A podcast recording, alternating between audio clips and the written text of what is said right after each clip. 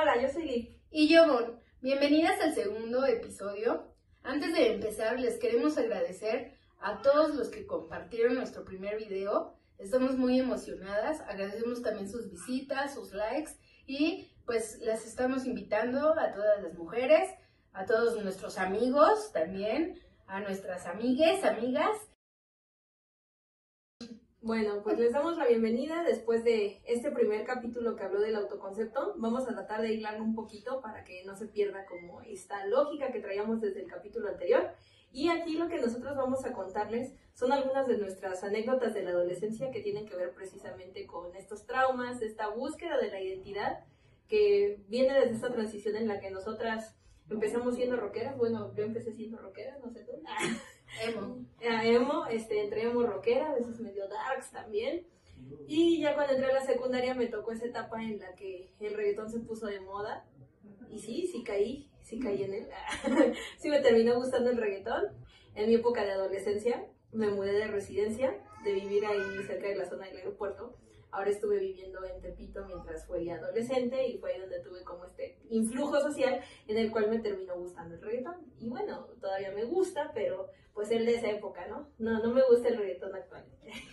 y también hablando de esta parte de la transición, cuando me deja de gustar el reggaetón, en esa búsqueda de la identidad, hubo un momento en el que me creí Rastafari. y me da mucha risa porque ahí viene gran parte de estos, de los retos de la adolescencia en donde tú al tener contacto con las amistades empiezas a enfrentarte a esta parte de, del consumo de sustancias. Y creo que es una de nuestras experiencias que nos gustaría compartirles, principalmente porque es cuando vas a las fiestas, que es cuando te juntas a veces con gente mayor que tú, pues que te empiezan a decir, oye, ¿qué onda? Pruébalo, ¿no? Y pues sí, no voy a negar que en su momento pues sí llegué a probar algunas cosas, no voy a decir qué, pero pues por fortuna no me gustó, por fortuna vi que dije esto no es para mí. Yo lo asumo que tiene que ver mucho también con el fenómeno de la pandemia, con esta parte del encierro, que creo que por eso muchas personas también se volvieron, no sé, este, adictos o podemos decir que también farmacodependientes, por esta parte de, del encierro, de, de la depresión, de la ansiedad, o sea, toda esta serie de cosas que nos trajo el estar tanto tiempo confinados, ¿no? Y pues a los que tuvimos ahora sí que la mejor de las suertes pues estar confinado, pero hubo gente que por cuestión económica pues tuvo que salir a trabajar. Salir a arriesgarse. Y, y si es que conseguían trabajo, ¿no? Porque pues también la economía en nuestro país, como ustedes lo sabrán, pues estuvo muy, muy afectada por esto. Y es por eso que también queremos traer a la mesa ese tema de que tiene que ver con el consumo de sustancias, pero también la adolescencia. ¿Qué tan afectada se ha visto la adolescencia en la actualidad? ¿Qué tan afectada estamos viendo a nuestra juventud, no? Porque nosotros nos tocó vivir una etapa en la cual pues había mucho esto de las tribus urbanas, esto de, de que a quién voy a pertenecer yo, ¿no? Quiero ese sentido de pertenencia. Y es ahí donde tú dices, este, no sé, ¿qué es lo que le quiero proyectar yo al mundo? Yo tenía esta parte de que pues iba cambiando mi vestimenta, ¿no? No sé si a ti te tocó en su momento de tu primer piercing, ¿no? Bueno, tú conservas aún los tuyos, ¿no? Pero por ejemplo, este, pues siempre voy a mostrar aquí como mi, mi, pasado, que acá fue la primera que me hice. Ya no la utilizo porque, pues por la cuestión de mi profesión, pues creo que, que no va muy bien. como que sentía yo que con esta perforación yo me veía muy ruda y eso era lo que yo quería proyectar. Porque después de haber sido y parecido el bullying en la secundaria, pues ahora lo que tú quieres proyectar es esta imagen fuerte, ¿no? Esta imagen ruda, ¿no? En la de que nadie se mete conmigo, ¿no? Pues ahora te vuelves como que el alma de la fiesta, ¿no? El sociable, el de que fiesta en mi casa, ¿no? O sea, yo no tenía tanto eso de fiesta en mi casa, pero sí era así de que de repente, este, no sé, es el primer viernes del semestre en la prepa y vámonos a los pulques, ¿no? o sea, como que yo sí llegué a tener eso y recuerdo mucho que mi mamá esa vez me regañó horrible, porque sí, o sea, era la primera semana en la prepa y pues yo ya me empezaba como a juntar ahí con los compañeros. Y yo les dije, vamos a los pulques. O sea, yo recuerdo que yo fui la que organizó. Y sí, o sea, nos pusimos una briaga ahí en una pulquería del centro que se llama La Risa. Mm. no sé ni cuántas jarras pedimos. Y en ese momento, pues sí, ya tenía un poco de dinero. Porque mi mamá me dejó un negocio que tenía que ver con clases de zumba y todo eso. O sea, como un mini gimnasio. Y pues ya yo me ganaba mi lanita, ¿no? No era mucho, pero pues siendo adolescente, pues no sé, con 600 pesos, pues te alcanzaba para la peda todo lo que da, ¿no? Entonces, este, Bastante en esa pues, edad. pues yo fíjate que yo nunca he sido así como de invitarle a la gente, pero sí soy mochada, ¿no? O sea, como que me gusta ser muy clara de que, no sé, mm, somos tantos, nos toca de tanto, y sí cooperar, ¿no? Ya en la universidad, pues estuve más marginada, pues eso ya, ya lo platicaremos más Sí, adelante, ya ¿no? más Que sí nos tocó ser estudiambres. Así Pero es. en su momento cuando iba en la prepa, pues sí, sí tuve ese chance como de, pues de salir, ¿no? Aunque con todo y eso, pues este también era uno de mis principales retos. Ese fue uno de mis retos de la adolescencia, ¿no? Como que tratar de mantener el control entre el cotorreo Sí. y en la cuestión académica también. Ujú. Porque aunque ya no era yo una niña de 10, pues por lo menos procuraba ser una alumna promedio, ¿no? Por lo menos estar en un promedio 8, 8.5 y, y ya, ¿no?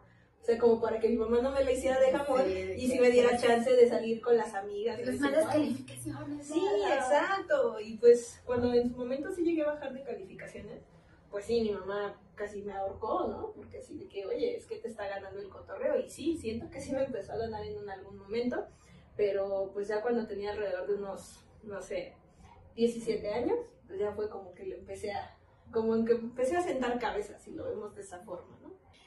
Así es, eh, ese reto eh, desde la vivencia de Liv que nos está compartiendo, pues es uno de tantos, ¿no? Que pasamos en la adolescencia, como ya nos comentó en esta introducción que nos dio Liv sobre lo- los temas que ahorita vamos a, tocar, con base en nuestras experiencias, nuestras vivencias, las de otros compañeros, conocidos, pues sí, ¿no? El principal reto es ese, ¿no?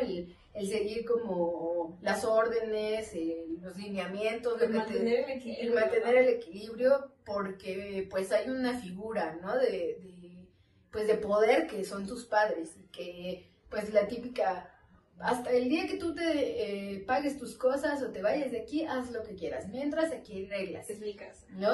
Obviamente como padre pues lo quieres realizar así porque pues no quieres ver a tus hijos mal, ¿no? En caer en alguna adicción o caer en, en alguna situación de riesgo, ¿no? Que, que son las que ahora se viven mucho más, eh, predominan más esas Sí. situaciones de riesgo. En mi caso, pues creo que el mayor reto para mí en la adolescencia eh, fue ese parte del consumo, ¿no? De, de sustancias.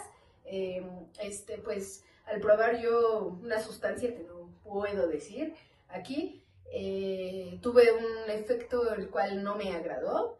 Lo intenté por segunda vez y no, definitivamente yo tomé la decisión. Eh, y, y- y seguí, ¿no? El consejo de, de mi mamá, de mi abuela, que fueron las que me criaron, este, pues de que no, definitivamente no, no era bueno y yo quería saber por qué, ¿no? Me lo decían, para qué. Y al, ver este efecto, al ver estas eh, situaciones que me pusieron a mí en riesgo, eh, pues no, no me agradó, así que para mí fue eso el mayor reto en la adolescencia, ¿no? Y bueno, lo, lo- lo demás, ¿no? Esta transición de la vestimenta, pues a mí también me pasó, la transición de los géneros musicales también me pasó, digo, no, no fue como muy eh, cambiante así de ser emo y escuchar gótico y escuchar metal, rock, al reggaetón, Ahora Don Omar. no, no, no, así no. Eh, me ha costado bastante el poder eh, regular mi crítica o, o- o subestimar a la gente que le gusta el reggaetón, que ahora pues son mis amistades, y que, que siempre estoy, ay, ¿cómo te gusta? Ay, guacala, ¿no? Y principalmente pues era con mi hermana, ¿no? Que, que le gustaba el reggaetón, que le gustaba el como bachata o no sé qué. Y yo, no, es que guácala, es que eres una tal por cual y así, ¿no? Todos Y- tenemos un gusto culposo. No, sí, yo también los tengo, yo también los tengo, ¿no? Y este, y pues e- era eso, ¿no? O sea, de molestar y fastidiar a mi hermana, crecer con eso, porque pues fue mi primer Los contacto familiar y el, el hacerlo ahora con, con mis amistades que, que un- hace poco, no tiene más de un par de años, alguien me dijo, bueno, ¿y qué tiene, no? Que, que le guste la cumbia, que le guste el reggaetón, o sea, respeta. Y yo me sentí mal. Y yo dije, ups, tiene razón. Yo hablo tanto de otra edad, en la universidad tanto nos enseñan esos temas de ponerte en el lugar del otro y así, en en nuestra carrera, por ejemplo. Y sí, me quedé de, es cierto, o sea, ¿por qué no respeto al otro en, cuestión de su deseo, de sus gustos? Y es por eso que deviene este podcast, este canal, porque es ese reconocimiento del que hablábamos en el capítulo eh, pasado, ¿no? Y pues de la vestimenta brevemente, eh, pues lo que fue como emo, luego ya gótico, pero así como mi, mi pantalón de terciopelo, mi blusa de un grupo gótico que a la fecha mi mejor amiga que es de la infancia me hace burla, y, este, y mis Converse, o sea, porque no me alcanzaba para botas, ¿no? Porque son caras. Ya después cuando me compré pues botas y toda esta situación, pues ya no me gustaba hacer así, ¿no? Me entré a la prepa y pues ya empezaba a vestirme como ya con ropa más pegada, empecé a quitarme esos prejuicios de mi cuerpo que pues eh, es llenita y que estoy más desarrollada que otras chicas y así. Entonces, esa fue mi transición de la vestimenta y pues ahora trato de que sean colores oscuros porque, porque sigo de chavorruca sintiéndome rockera y y así, pero neutros. ¿Por qué? Pues porque es mi deseo, ¿no? Y pues no importa, ¿no? Mucha gente me dice, es que eres señora, es que ya tienes más de 30, es que ¿por qué te dices así? Es que porque, por ejemplo, ¿no? Tú trabajas en una institución de docente y pues ahí hay que seguir lineamientos. Yo trabajo de docente en un espacio en el cual puedo traer mis tatuajes, puedo traer mis perforaciones y cuando el alumno o el estudiante me pregunta, maestra, ¿por qué trae eso? ¿Cuándo se lo hizo? Así. Entonces le cuento mi vivencia y yo le digo, somos diferentes, ¿no? Yo ya tengo edad, yo por eso lo traigo, me los hice obviamente cuando yo ya me pagaba mis cosas, hacía mis cosas y pues siempre obedecía a mi mamá por eso, ¿no? Porque yo no quería quedar mal al que ella pues me daba estudio, me daba casa, me daba comida y hasta gustos, ¿no? Me llevaba de viaje y así. Eh, entonces, pues todo esto que hablamos eh, sobre, para iniciar este eh, episodio, pues es un gran reto. También tiene que ver mucho con en dónde estamos ahora, ¿no? Pero yo creo que esta situación de la que estamos hablando ahorita obedece mucho a una parte cultural, porque yo recuerdo que en su momento cuando yo era muy chiquita, que iba en la primaria, que era cuando yo me creía súper rockera, un ser de oscuridad, que inclusive cuando mi abuelita me escuchaba que yo ponía Marilyn Manson a todo volumen, decía que hay música satánica, ¿no? Entonces, este, y de hecho sí se tenían esas creencias, que era música satánica, ¿no? Y de hecho, este, había como muchas no sé, leyendas urbanas o lo que ahorita se conoce como las creepypastas, de que inclusive si escuchabas la música al revés, como que eran como invocaciones, ¿no? Ay, pero el amarillismo, ¿no? De, los medios de comunicación siempre lo veías ahí, ¿no? En la tele. Y no solo, no solo esa parte, digo, también la parte cultural porque, por ejemplo, era eso, de que tenían el prejuicio de que era música diabólica, ¿no? Violenta, ¿no? Que incitaba pues a, a la destrucción, eh, no sé, todo lo negativo del mundo, ¿no? y la otra parte también era de que culturalmente éramos muy intolerantes al gusto musical del otro. Porque inclusive cuando yo iba en la primaria, era así de que a la gente que le gustaba el pop, yo era muy prejuiciosa. O sea, mi gusto culposo cuando yo era súper rockera era Madonna, ¿no? Que precisamente aquí tenemos un vinilo. Sí. Madonna me encantaba, pero pues yo lo negaba ese gusto, ¿no? Sí. Como que yo decía, no, yo ya soy rockera. no, Ay, no, qué horror, ¿no? Y en ese momento también se empezó a poner de moda Rake. Ajá. Y Rake también me encantaba, pero pues me hacía mensa, ¿no? Como que yo ya cantaba la de mejor amigo. y yo digo de no. Vean, vean, vean, vean, no, o sea, lo tengo que trabajar bien, ¿no? Y es eso, ¿no? De que chin, este, pero es que yo soy rockera y si digo que me gusta esto otro, me van a juzgar, me van a rechazar, ¿no? Sí. Y te digo, y es cultural, porque inclusive apenas en redes sociales estaba circulando un video de cuando fue la pelea de insurgentes entre los emos y los punks y, creo que los skates, algo así, ¿no? Pero imagínate, o sea, cómo hasta los medios de comunicación alentaban eso, ¿no? Y que llegaron, creo que los Krishnas, algo así como a, calmar el, a calmar el. Ah, sí, sí, el meme. Sí, ¿no? Entonces, es lo que te digo, a nosotros sí nos tocó esa época en donde la intolerancia musical todavía era muy fuerte, ¿no? Bastante. Y de que cuando a mí me empezó a gustar el reggaetón, hubo gente que me dejó de hablar. Por ejemplo, así era rockero, también había tipos de rockeros. ¿eh? Porque si eras rocker y te gustaban los Strokes y Zoe, como que eras así de guacala, Sí, ¿no? sí, eso no es rock. Nah, eso ¿No? O Maná. O Maná, sí, Por ejemplo, sí, ¿no? típico, ¿no? Y- pero, por ejemplo, o sea, yo cuando tenía que 10, 11 años, escuchaba Maná, escuchaba Sí. Caifanes y decía, oh, sí, es lo mejor de la música, wow, ¿no? Sí. Pero ya después mi tío escuchaba todo el día este, Universal Stereo Ajá. y, y Y yo así de Zeppelin, sí, no, de ahí yo me enamoré, Sí. dije, no, esto es rock, esto es rock en español. Sí. Rock pop, este. Y, y es bonito, o sea, yo la verdad, la diversidad musical, pues sí la tengo como muy, muy clara, sobre todo porque me dedico a la música, también eso es lo principal, ¿no? Es cantante. Pero lo que te digo, o sea, esa parte de la intolerancia, ¿no? Y de que ahorita estamos viendo de que se ha diversificado mucho esta parte. O sea, nosotras ya nos consideramos como en la tipología de chavorrucos, ¿no? Pero pues yo creo que hay rucos más que nosotras, ¿no? Y que inclusive hay un meme que dice, ¿tú qué vas a saber de rock, chamaco? Entonces eso, ¿no? Sí. De que, ¿cómo así se...? O la de, a ver, ¿te consideras fan de, de Depeche Mode? Dime cinco álbumes. Ajá, Pero ¿en qué año este Ay, sí. hizo esto, no? O sea, ¿cómo son, no? Y choca. Sí, sí, eh, bastante. Por ejemplo, ahora que, que fue la preventa de Metallica, Sí. pues a mí me gusta, ¿no? Pero eh, soy, soy pésima, pésima de verdad para poder recordar como la canción, el título, Sí. el año, el disco, ¿no? Y tenía un conocido que es muy metalero y me dijo, ay, pues, estaría padre ir. Y yo, sí, y ya. Pero, a ver, dime cinco canciones. Y yo, ¿es en serio? No, pero es que si no, ¿para qué vas a un concierto si no eres Exacto, fan? Y no sé exacto. qué. Y yo, ay, Ni te sabes las canciones, va, ¿no? Sí, órale, va, ¿no? A mí me pasó algo parecido hace unos meses que estuvieron los pericos aquí en la alcaldía de Tláhuac. Y fue gratuito. Los había visto en Vive Latino este año, pero Ah, también estuvieron en Tláhuac. Y a mí los pericos me gustan mucho y sí, sí conozco su música, pero tampoco es así de que ahí me sé toda la discografía de memoria, ¿no?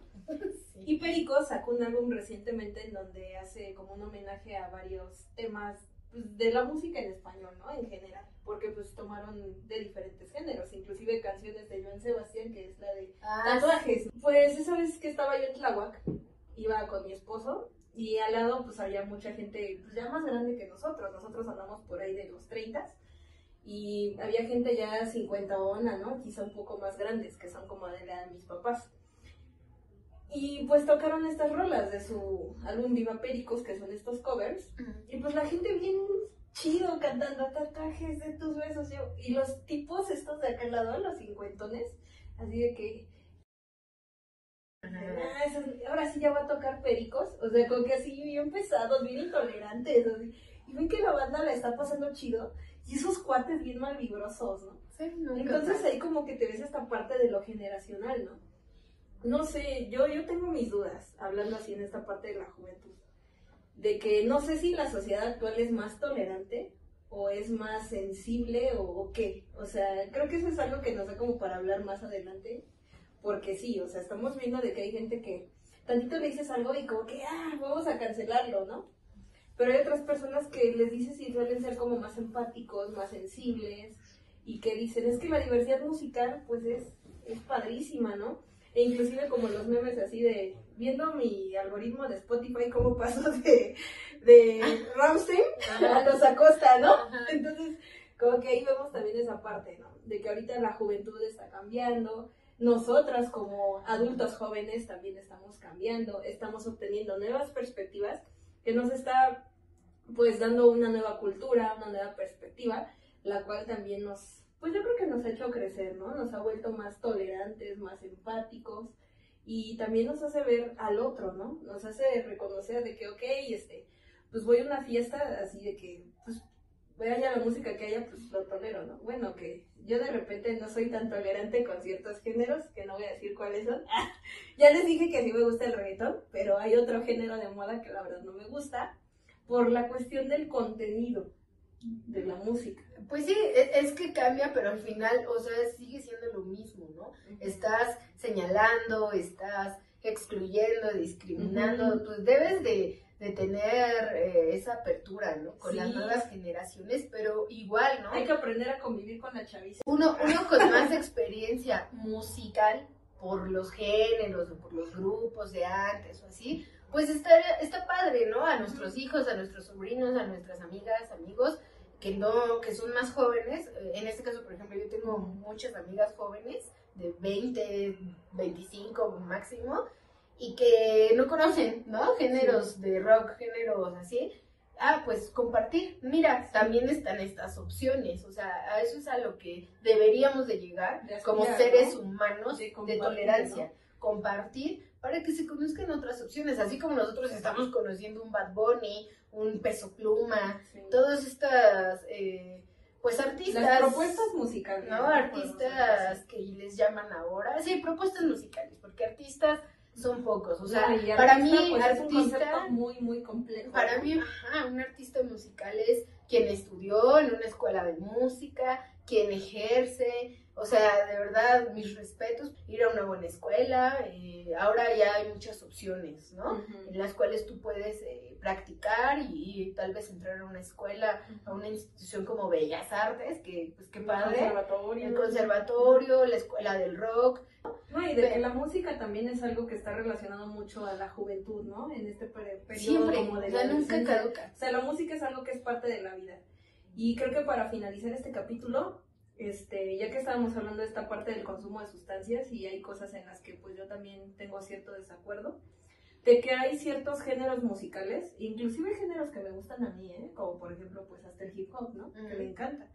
Este, los corridos bélicos, que es lo que ahorita está de moda, este, el corrido tumbado, este, lo, lo- el cierreño, no creo que lo conocen así, la- el norteño banda, que ha- hace mucha apología a esto del narcomenudeo, al consumo de sustancias, y digo, y estoy hablando también de hip hop, ¿eh?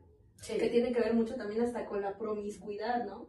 De que a veces estos ídolos que estamos observando en los medios de comunicación nos están incitando a que el éxito de la vida es eso, ¿no? ¿Mm? Entonces, pues creo que con esto pues cerramos este capítulo en como a modo de reflexión, ¿no? De que toda esta cultura a nivel musical, a nivel medios de comunicación, a nivel amistades, pues es a lo que nosotros nos impacta directamente. Y ya de ti depende, pues, hacia dónde te vas, ¿no?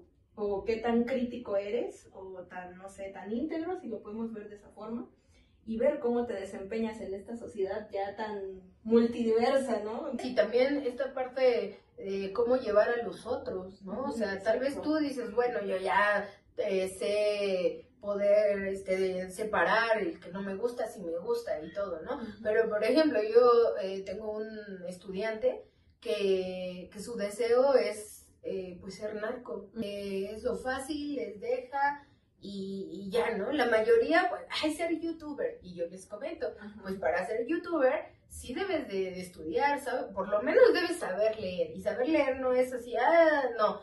Te- Tener una disciplina, ¿no? Saber indagar, investigar cómo se hace. Todo esto lo enseñan en la universidad. Mínimo llegar a una a un grado superior para poder ser youtuber. Todos los youtubers, los exitosos, los que vamos empezando, como sea, ustedes dicen, ay, bueno, están hablando de las experiencias, sus vivencias, eso que lo puede hacer cualquiera. Y cuesta bastante trabajo ponerte frente a alguien y tener esa responsabilidad de lo que tú vas a transmitir, el contenido que vas a dar. Atrás ya viene un estudio. Y ahorita aquí lo que queremos transmitirles es esta parte de estar siempre en ese ejercicio constante de cuestionarte, de qué estoy haciendo, a dónde voy, quién soy, ¿no? Y qué estoy ofreciéndole a los demás. Fue por eso también que empezamos a hablarles de esto del autoconcepto. Y ahorita ya hablando de esta parte de la adolescencia y la juventud, es que nosotros también les damos esta otra perspectiva para los que ahorita son un poquito más jóvenes que nosotros o más pequeñitos que están en ese desarrollo, para que ustedes analicen qué están haciendo, hacia dónde quieren ir. Y eso es algo de lo que les vamos a hablar en el siguiente capítulo. No olviden suscribirse, darnos like, compartir, eso nos ayuda bastante. Y pues ya saben, necesitamos sus comentarios, sus vivencias para poder compartirlas a los demás, a nuestros conocidos, a los nuevos y a todos los que nos están eh, apoyando en este proyecto. Nos vemos en el siguiente capítulo. Yo soy Mon. Yo soy Liv. Hasta luego. vemos.